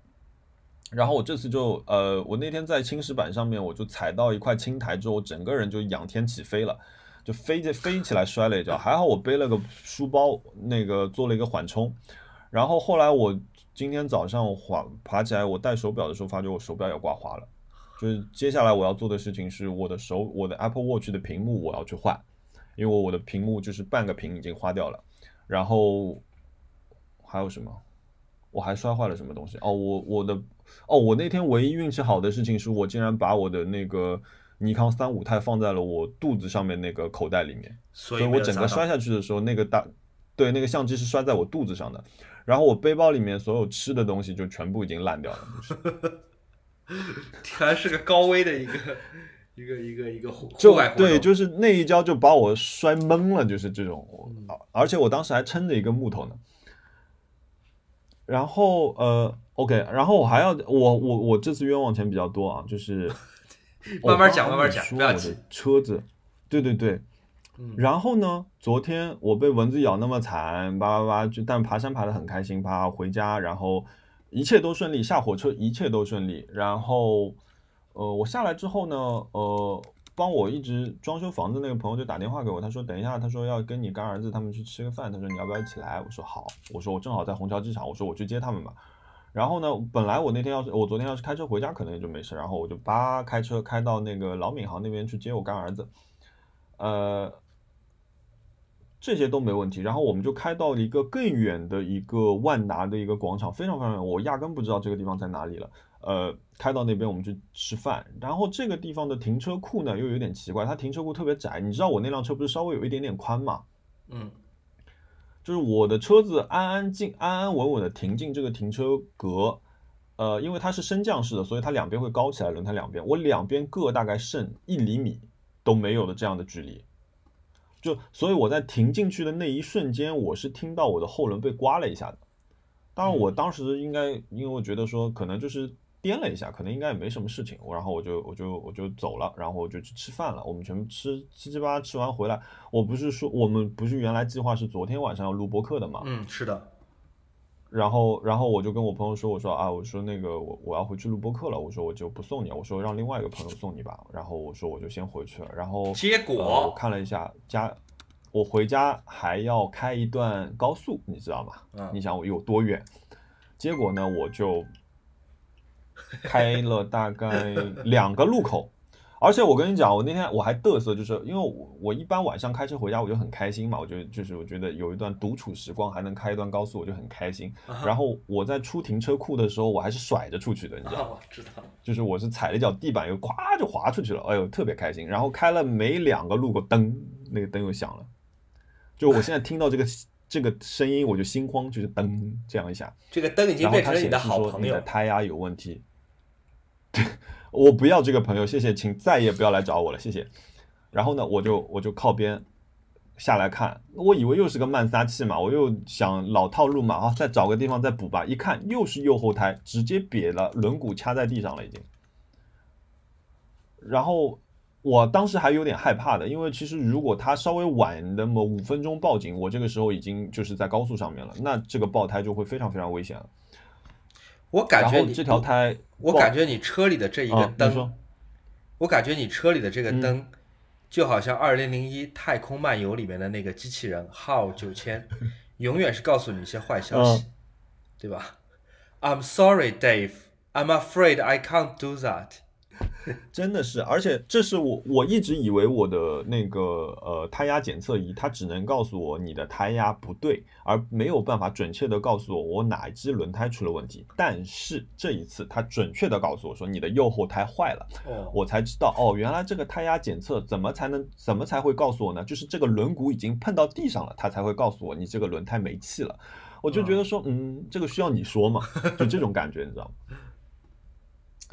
然后很气，我想说很气，那怎么办呢？然后我我当时已经很累了嘛，因为那天昨昨天早上我还莫名其妙去游了五百米的泳，就是做了一个很健康的人，又游泳又 hiking，然后还坐火车再回来再开车，特别厉害嗯，然后呃。我我就想，我脑子有点混了，我就想说，哎呀，我都不记得我车子买了多长时间了，我好像今年交了第三年保险，然后我默认为我三年保险期已经过去了，我就打了太平洋车险的电话，你知道吗？嗯，我说那个，我说我车子需要拖一下，我说那个我想拖到，他说那你要拖到哪个修理厂？我一看手表九点半，九点半大部分修车店都关掉了嘛。嗯，哦，我说。嗯，然后我就试图联系了我家隔壁的一个洗车摊，我说我能不能在他们门口停一夜，然后明天早上我一早就去，然后他们帮我搞定这个事情。呃，都联系好了，然后我跟那个呃拖车的那个救援队，我就说哦，说说你们现在可以派人过来了。那我以前叫拖车的概念，差不多都是半个小时之内到。你知道昨天太平洋车险跟我说什么吗？他说童先生，你可能需要等到凌晨一点。你是几点打的电话？当时是晚上九点半。九点九点半，哇！你手机电够不够啊？你九点半等到凌晨一点拖一点半，你就需要等四个小时，是四个小时，对，四个小时。其实你明明可以在车里面跟我录完播客，并且把它剪出来，并且没有，我没带电脑，并且他的话术是这样子，他说：“童先生，你可能需要等多一点的时间。”呃，我们现在的拖车呢，这边就是排班有一点满，嗯，然后我就问嘛，我说你这个多久是指多久？我说哦，你这个要多等一点是指多久？我说你是指一个小时还是半个小时？多等一会儿。他说哦，是等到凌晨一点钟，可能会有车子排过来接你。啊，我当时就傻掉。Maybe，我说我说 Maybe 有会辆车过来接。Maybe，一点半，哎，一点钟是一个 maybe，然后我当时就说啊，什么？你要我在路边站到一点钟？然后我当时还又拿出了我的那个三脚架，你知道吗？嗯，停在一个公交车站，我还不能放老远，人家公交车停不进来了，我就放在我面前，然后我就把后备箱打开了，我就坐在后备箱里面。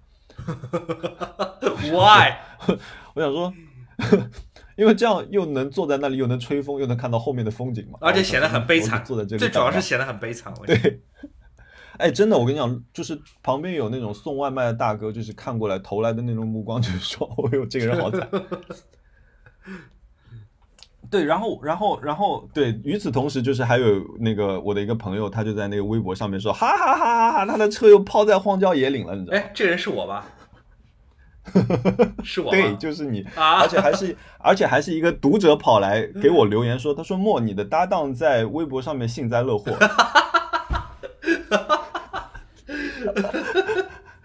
确实有点开心了。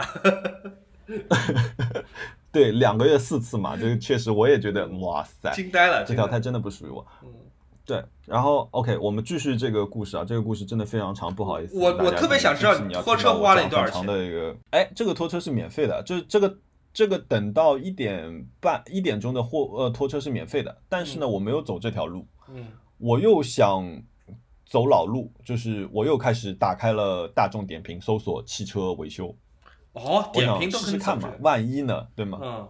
对对对，点评上面可以搜，哎，我又搜到途虎养车了，哎，我不是给途虎养车打广告，但是途虎养车那个光华路这家店，我真的强烈表扬他们，太棒了。嗯我是九点五十五分打电话过去，我说，哎，我说那个，我看你们那个点评上面显示的时间是十点钟关门，我说我现在离你们大概差不多一点二公里，我说我慢慢的把车挪过来，可能需要个十分钟的样子，你能不能等我一下？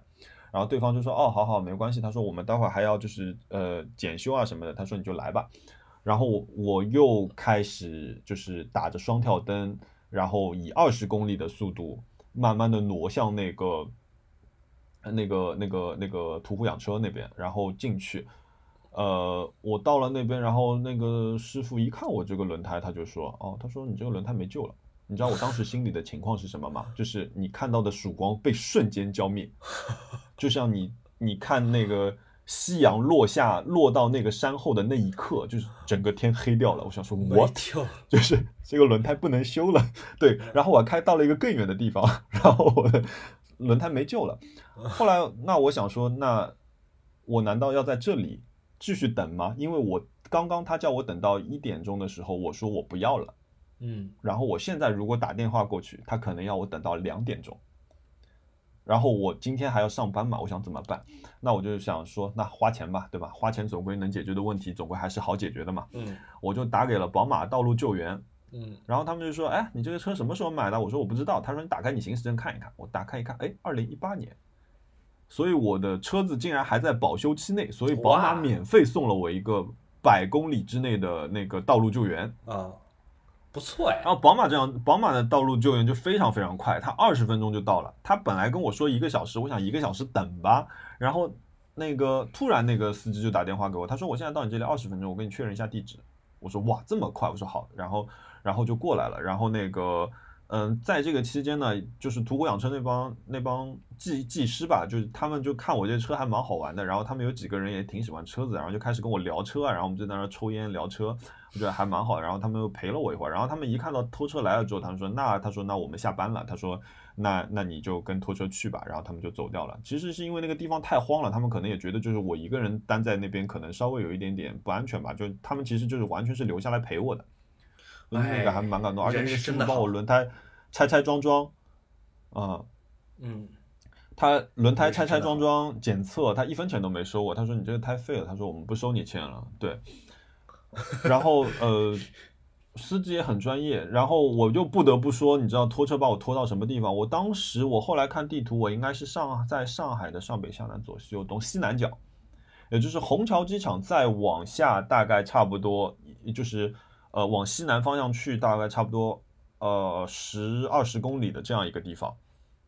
然后我的 4S 店是龙东大道，就是如果熟悉上海的朋友可能都不知道这个地方，它是在什么地方？它是在上海的呃东北角，也就是说，呃，离浦东机场、离张江这个地方其实是更靠近一点的。然后你知道那个拖车是不能上那个呃高架的，嗯所以我跟那我坐在那个师嗯车车师傅的车子上面，然后时不时回头看在拖在后面的我的车子，然后我们就这样沿着外环线绕了上海大半圈，然后送到了我的 4S 店。不错不错，然后那一刻，对，然后就我觉得这一切真的都算是顺利的，就是后来开始往顺利的方向去了，然后就是呃，其他也没什么，就是交接啊，然后呃把车子送掉啊，然后我全部送完之后，我后来就站在那个宝马 4S 店那个那个广场上面，我就站在那边，我就在发呆，然后我想说，哇，好难过，我说，我手机打开翻了翻。我不知道可以给谁打电话，因为现在是凌晨一点钟，嗯我不知道可以给谁打电话，因为我总不能给我的同事打电话吧，因为大家明天都要上班的。虽然有好几呃几个很好的兄弟，他们说你可以打，嗯每随时可以找他们，但我觉得我其实情绪上面有一点点难过嘛。我说为什么啊两个礼拜，嗯，就天天就换这条轮胎是为什么啊？我就特别难过。当时我就到了一个情绪的爆点，而且我还没有告诉你一件事情，嗯，我家的厕所的马桶的正上方漏水。啊哦，你说我是不是这个周末特别倒霉？有一点倒霉。对，但是你知道万 万幸的是什么？你知道吗？幸的是什么万万幸的是什么？知道？只要我把马桶盖掀开，漏下来的水是直接滴进马桶的。哟，可以说是不幸中的万幸。这个画面是不是很好笑？我要把这个作为我们本期播客的标题。只要我把马桶掀开，楼上漏的水就可以直接滴进来。对，所以我，所以我昨天整个就在那个广场上面怀疑人生，你知道吗？我就说，哇，太惨了，你怎么会这个样？你怎么落到这步田地？其实也没有多惨啊，现在反反过来想一想。然后后来我就在那个广场上面大概待了半个小时，然后我后来发了个朋友圈，然后我姐看到之后，她打电话给我，她说你到底怎么回事吧？吧，安慰了我一下。嗯，然后让我到家给他们发个消息。那我想说，那我就打个车回去吧。你知道，从那个 4S 店打车回我家，又打掉了一百四十块钱。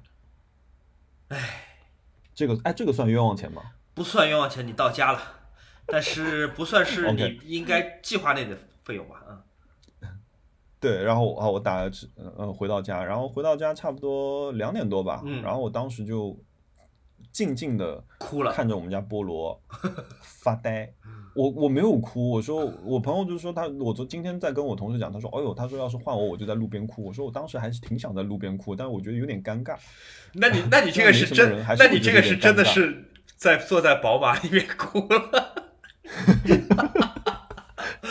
太惨了，因为就是有你知道，当时我在路边的时候，我是那种不知所措的状态，我不知道自己该干什么。我说啊啊，四个小时，四个小时我要干什么？哎，我身边只有带了一本本子，但这里就是灯光昏暗，我又没有办法画画什么东西干什么？我到底可以干什么？干什么？我不想刷手机，我当时就处在这种焦虑的状态，人又累嘛，特别特别难过。然后后来在后来我后来在家里就这样看着菠萝发呆发了一个小时，然后我觉得我才觉得说哦，我我的情绪有一点有一点点平复下来了。我当时跟你说要不今天别录的时候吧，是我好像是嗯正在骑共享单车往回走的时候，我就感觉到今天、嗯今天应该是录不成了，我就跟你说不要录了。然后我不是开始，就开始嘲笑我们当时是说晚上十一点钟录，，对，然后我就骑着共享单车往往酒店再走嘛，对吧？嗯 我一看算了算了，别录了，然后我就立刻发微博嘲笑你，所以是真真实实的是，您在宝马车里哭，不在共享单车上面笑。哎，然后文森特还给我留个言，也是也是开了个什么，就是那种奇奇怪怪的玩笑。他说漏气，当然啦，你在生气，就这这类似于这种的这种就是不好笑的谐音梗，你知道吗？啊，两分，我觉得他愧对了效果对。然后。然后我当时就在想说，呃，嗯，好，你们这帮人，你们等着。对，然后后来后来就就，因为我知道我这条胎很贵，你知道吗？嗯当然，我觉得这个我也不把它列为冤枉钱。我把什么列为冤枉钱啊？我就是把列呃把我换这条轮胎之前补胎的钱列为了冤枉钱，嗯因为我这条轮胎今天早上 4S 店打电话给我说，呃，两千九一条胎哦，两千九。那没办法嘛，你一定要换。因为我我的看法是这样子，就是一个破财消灾嘛，一个是说，其实如果他报警晚五分钟的话，我上上高速之后，那我可能就真的不是，呃，三千块钱一条胎就可以解决的问题了，就可能就是我可能会碰到更糟糕的事情嘛，所以我当时就想说算了哦，而且我本来还想在途虎，哎，我当初忘记讲了，就是我本来想在途虎换轮胎的，然后途虎跟我说啊，你这条胎有点奇怪，我的轮胎是规格是十九寸的二六五宽的一条轮胎，他跟我说你这条轮胎定一定可能要一个多月到两个月。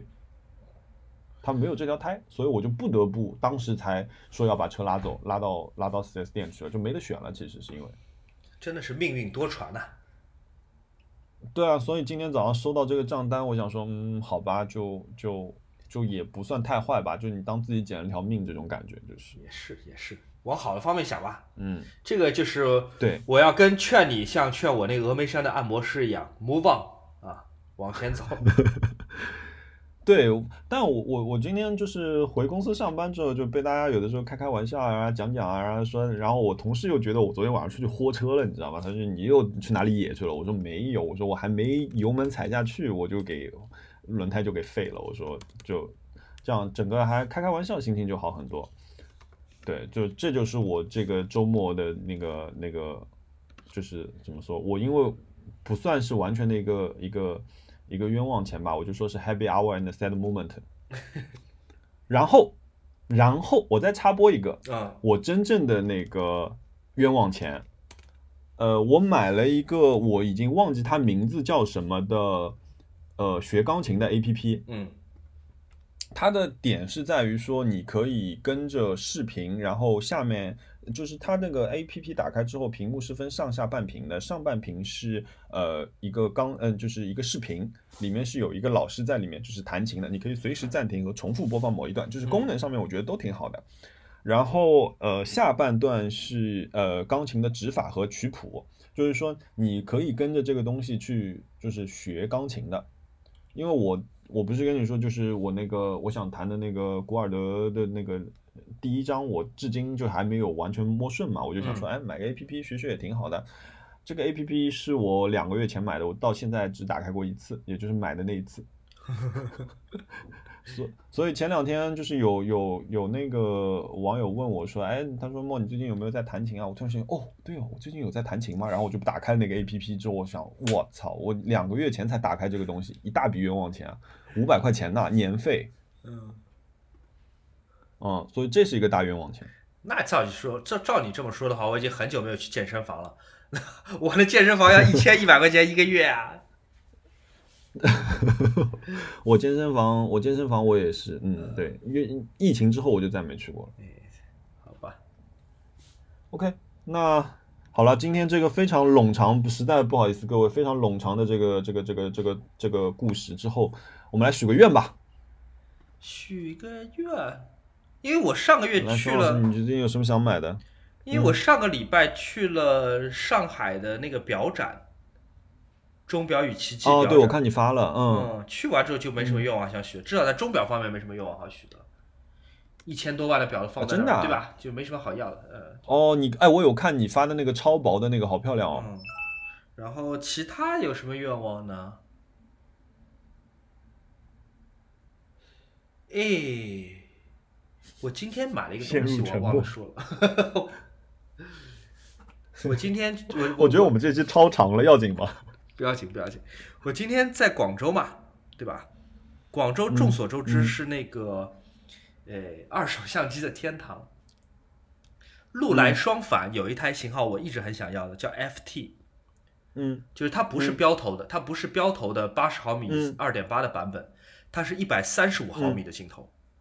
就这台哦相机只能够拍中长焦的，嗯嗯，很特别。我就一直想要那台、嗯那台相机，那台相机产量很小，而且早就停产了。嗯然后今天在嗯，居然在广州的一家店里看到了那台相机，在哦，你现在在广州是对，吗？我在广州，闲鱼上面有一个人嗯挂四万块钱，而且那人不卖，就是仅展示不卖，嗯我觉得好气人。闲鱼上很多人就仅展示不卖，四万块钱。嗯然后我到了那个店里面，那个店里面我问多少钱，他说这台三万三千五，哦，然后那个店家告诉我是全新的。OK，他十多年前进了一批这个 FT，结果因为太冷门了，没有没有人买，一直压在手里，压到现在，所以他愿意哦三万三千五卖，全新的哦，不是二手的啊。所以你买了吗？我就还价，我当然没有直接买了，我就还价。我说三万三千五这个机器谁要？没有人要这种机器，三万一卖不卖？他就表示三万一可以买，嗯，全新的朋友们，真的全，新的，拆都没拆的，就我已经把钱付了，也呃也客套完了就走了。回到家拆开包装嗯一试，哎，侧光是坏的。啊，我后来想想，我应该觉得不是路是真真的坏了是吗？不是路来的产品的质量的问题，就是因为广州太、嗯。太潮湿了，而且这些库存的相机，因为它带着包装太大嘛，哦也不可能放到防潮箱里面，嗯，然后一放在仓库里面放到嗯嗯。十年，那当然坏了。哦，也是，然后我又去了店里面，我说调换台，那个相机它嗯。库存一共只有四台，试了嗯三台全是坏的，啊，那还是有一台是 好的哦，只有最后一台是好，但最后一台有个问题是它是黑色，它不是我喜欢那个棕色的。哦，啊黑色好看呀，黑色好看，，好吧反正最后就是我没有买到我想要的颜色，但是还是把那机器买回来了。买了一台是好的，但反正三万一买到我还是很开心的嘛，因为二手都要四万了。这家店它是没有网店的，它很反传统的，不是它很反潮流的，它居然没有在网上卖他们的相机，所以如果你不是本人在那条街逛，你是看不到的。而且鉴于这个一一三五毫米的这个那可能有尖货，，对，而且鉴于这台相机真的实在太冷门了，所以大家就都没有买。这么多年过去了，唯一一台好的，四台都放坏了，你幸存率多低啊！广州的这个回南天，墙壁都是湿的，你这个相机很容易坏的。真的嗯好，算是抢救出来了。哦，那还不错，那还不错，哇，这个不错，这个不错，嗯，你你有什么买的比较得意的东西吗？这种有呀，我本来想说要不要不讲了，因为这期讲了好长，那你说讲吧讲，吧讲吧我就要讲我这只阿基米德的灯了，到了是吗？哎，我们上期有没有放过那个灯啊？有贴过图吗？有放吗？好像放了图的。我是不是已经说过了已经？说过了。天哪，我是不是已经说过了？哦，哦你是犯了跟我一样的问题。你像 Nice Try 的各位，大家在播客里面已经点名过我了，说希望我讲什么都不记得，要讲第二遍。你也是一样的。对，嗯天哪，因为我可能太喜欢这只灯了吧，就是那再讲一遍吧就是，给隔了两给天你一分钟再看到。它。哦，OK OK，就是嗯，对，就是很美，嗯就是对对，我不讲我不讲。我我这礼拜有买一个有有买一个那个植物，有买一个植物，就是那个呃马醉木。就是我因为这棵植物叫呃，因为马醉木它其实里面还分很多很多不同的品种嘛，然后我买了这一株呢，完全是因为名字买的，它叫烟花。嗯我就是因为喜欢这个名字我去买的。然后它的生长一个流程是什么样子的？它为什么会叫这个名字？就是因为首先来说，它跟其他的马醉木不一样，它的枝干会伸出去比较远，就是说它的那个呃呃，就新枝长出来的时候，它的枝本身会比较远，而且会有一个比较漂亮的一个曲线，然后呃花的呃那个叶子的头是朝上的。然后它在刚刚生出来的时候呢，它是一个红色，所以当它在就是一片绿的里面的时候，它会被叫烟花这样一个名字，嗯就是因为它刚刚开始生长的时候，它嫩叶的时候它是红色，嗯，所以我就看了这段介绍和一些图片之后，我觉得很喜欢，我就买了这个植物。然后现在在一个缓盆的过程中，准备准备周末吧，这个周末吧，可能给它移到一个盆里面去。啊。好的，的，那我们这期凑不凑的满九图啊？我们好像没提什么 啊，凑的吧？我觉得你的轮胎应该就已经凑满六张图了。对不起，你 好想拿你开玩笑。呃 好吧，你还可以放轮胎嗯 and 我摔跤的照片我觉得这是可以凑满。你把你那个十个被咬出蚊子包的手指的图发给我啊！我们这次发十八张图。那个不行，我手好看，我就没有拍拍这张图。行 OK OK，啊嗯，要不今天你来选首歌放在最后，好好，我到时候选完，我明天发给你吧。嗯，好呀，我明天要六点钟起床去上班，惨惨惨惨惨。嗯，而我呢，我明天晚上要去吃广州米其林的晚宴，朋友们，熊小莫要去吃广州米其林的晚宴，到底有多？好，我这边闭麦了，谢谢大家，谢谢大家，拜拜，大家晚安，拜拜，大家，goodbye。呃，没有没有没有没有，谢谢谢谢谢谢谢谢大家今天收听我们这期超长版的。对碎碎念，回忆录。鱼的碎碎念 啊，嗯啊嗯，好好，谢谢。拜拜。那今天给大家推荐的这首歌呢，是来自于 Onra 的一张专辑，叫做 Nobody Has to Know。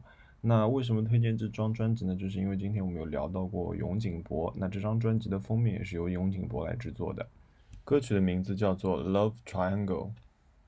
In this love triangle